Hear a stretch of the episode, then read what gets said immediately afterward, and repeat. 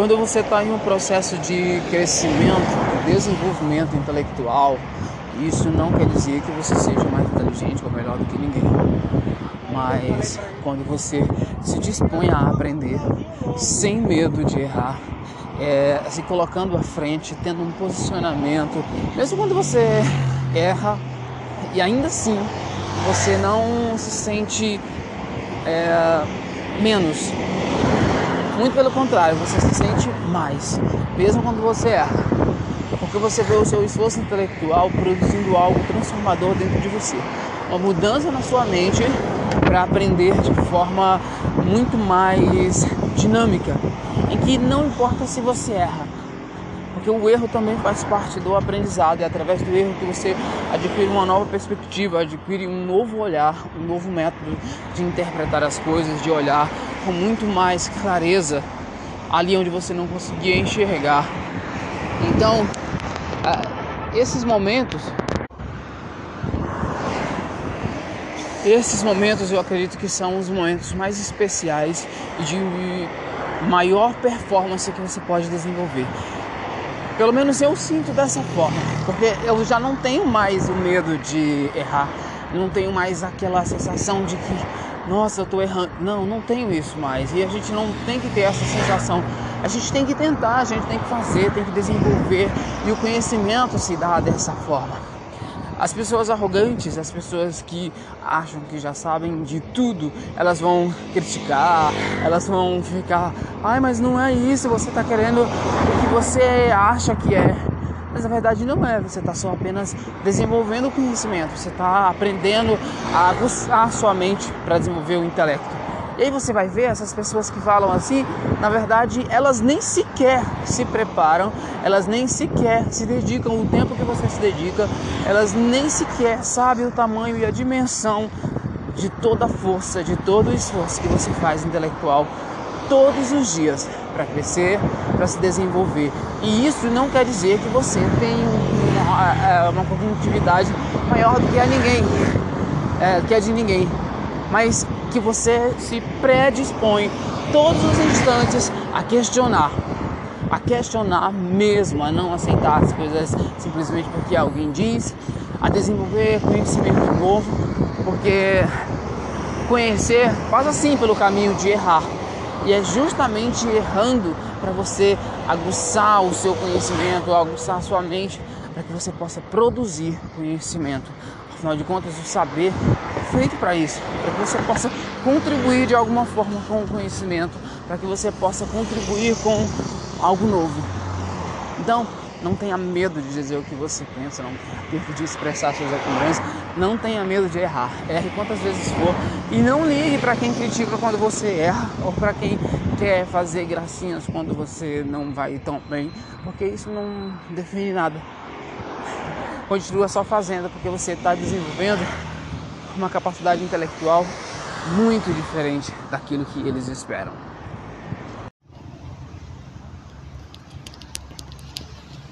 Gosto de comunicação, gosto de gente, gosto de estar com gente, interagir com as pessoas. Para mim isso é algo fundamental e muito precioso.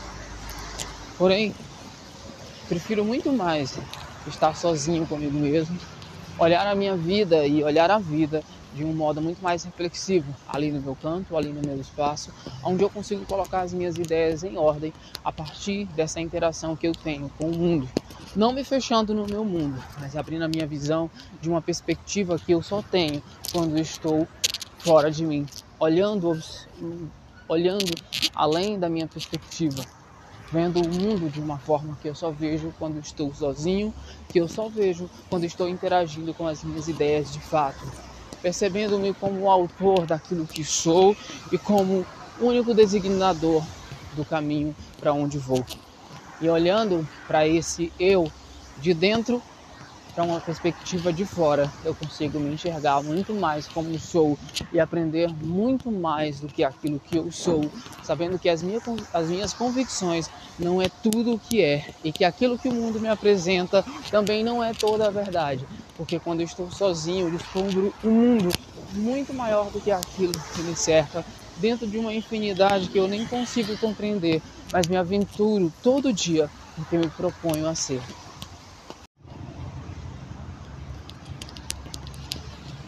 Gosto de comunicação, gosto de gente, gosto de estar com gente, interagir com as pessoas. Para mim isso é algo fundamental e muito precioso.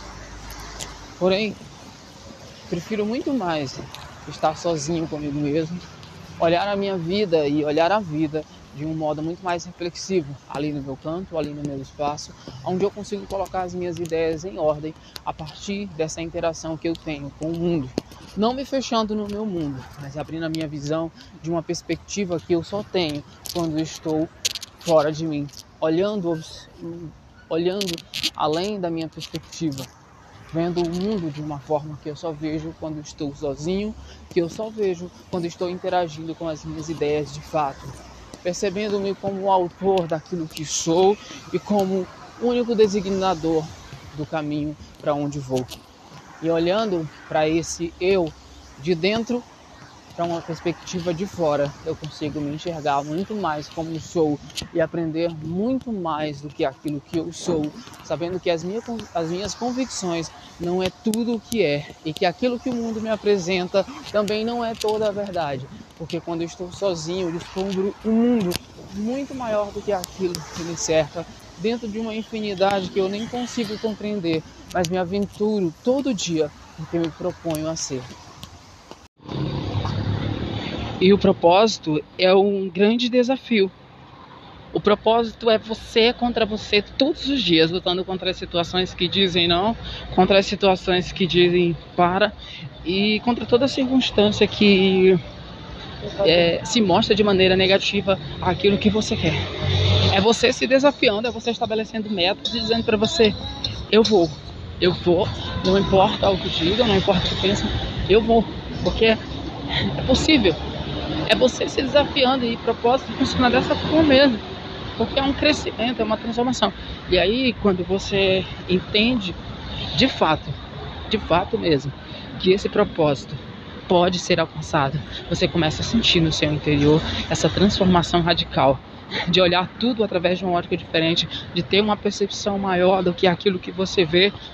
As pessoas que ainda não entraram em um propósito, elas veem as coisas do modo comum em que qualquer situação pode desestabilizar elas, pode fazer elas desistir.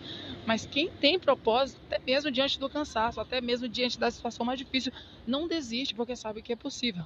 Porque a mente já começou a mudar, a mente já começou a transformar. E estabelecer essa mudança não é, não é fácil, não é da noite para o dia, não acontece de um segundo para o outro. É uma transformação é, gradativa. É você transformando a sua mente dia após dia, estabelecendo metas, se desafiando, dizendo eu posso, indo à luta, batalhando, acreditando e não fantasiando, mas de verdade acreditando que é possível.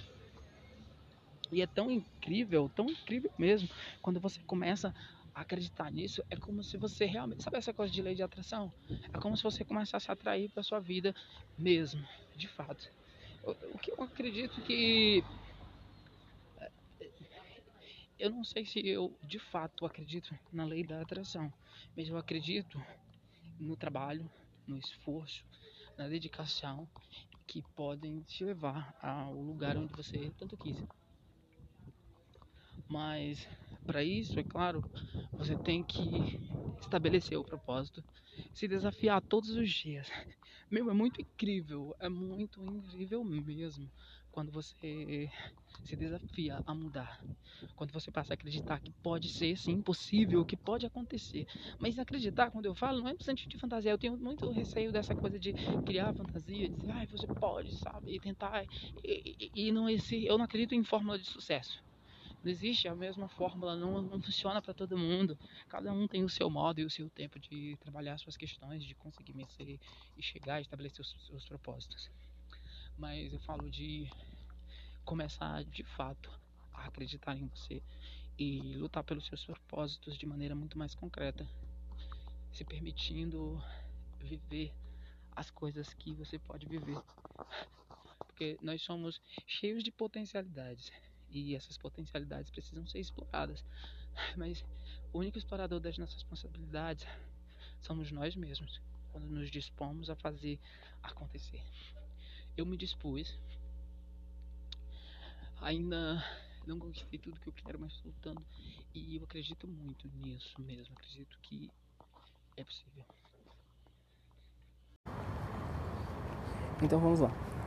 O seu entendimento consciente daquilo que você quer, daquilo que você deseja, de acordo com seus conceitos, as suas, seus posicionamentos, são fundamentais e muito importantes para você. Só que você tem que entender que essa importância é dada para você e não ao outro. O condicionamento do outro não depende do seu, até porque é uma vida exterior a você e que não está ligada ao seu sentido de existir, apenas ao a convivência. Então, esse respeito ele passa pelo entendimento, muito mais que pelo entendimento, pelo respeito. Que não é porque eu tenho também é, direitos que eu posso achar que os meus direitos podem violar o do outro e entrar na seara da vida dele. Mas muito pelo contrário, é, tem que haver uma conciliação entre o meu direito e o direito do outro. Ou seja, e essa conciliação é o respeito. E esse respeito passa não no sentido de dizer, ah, eu aceito, mas não fica perto ou eu não consigo é, expressar os conceitos que são dados a essa pessoa, a essa, é, como você preferir chamar. Só que essa compreensão, ela parte a partir depois de um entendimento profundo de que o outro tem o seu direito. E que você só consegue enxergar isso a partir do momento que você também se vê nessa mesma condição, onde você quer o mesmo respeito, assim como o outro. E essas são questões não só é, bem firmadas, porque não depende só do que você pensa, depende também daquilo que o outro também pensa. Afinal de contas, ninguém vive em uma ilha, né? ninguém vive isolado. Todo mundo tem a sua forma de ver o mundo, a sua forma de se colocar.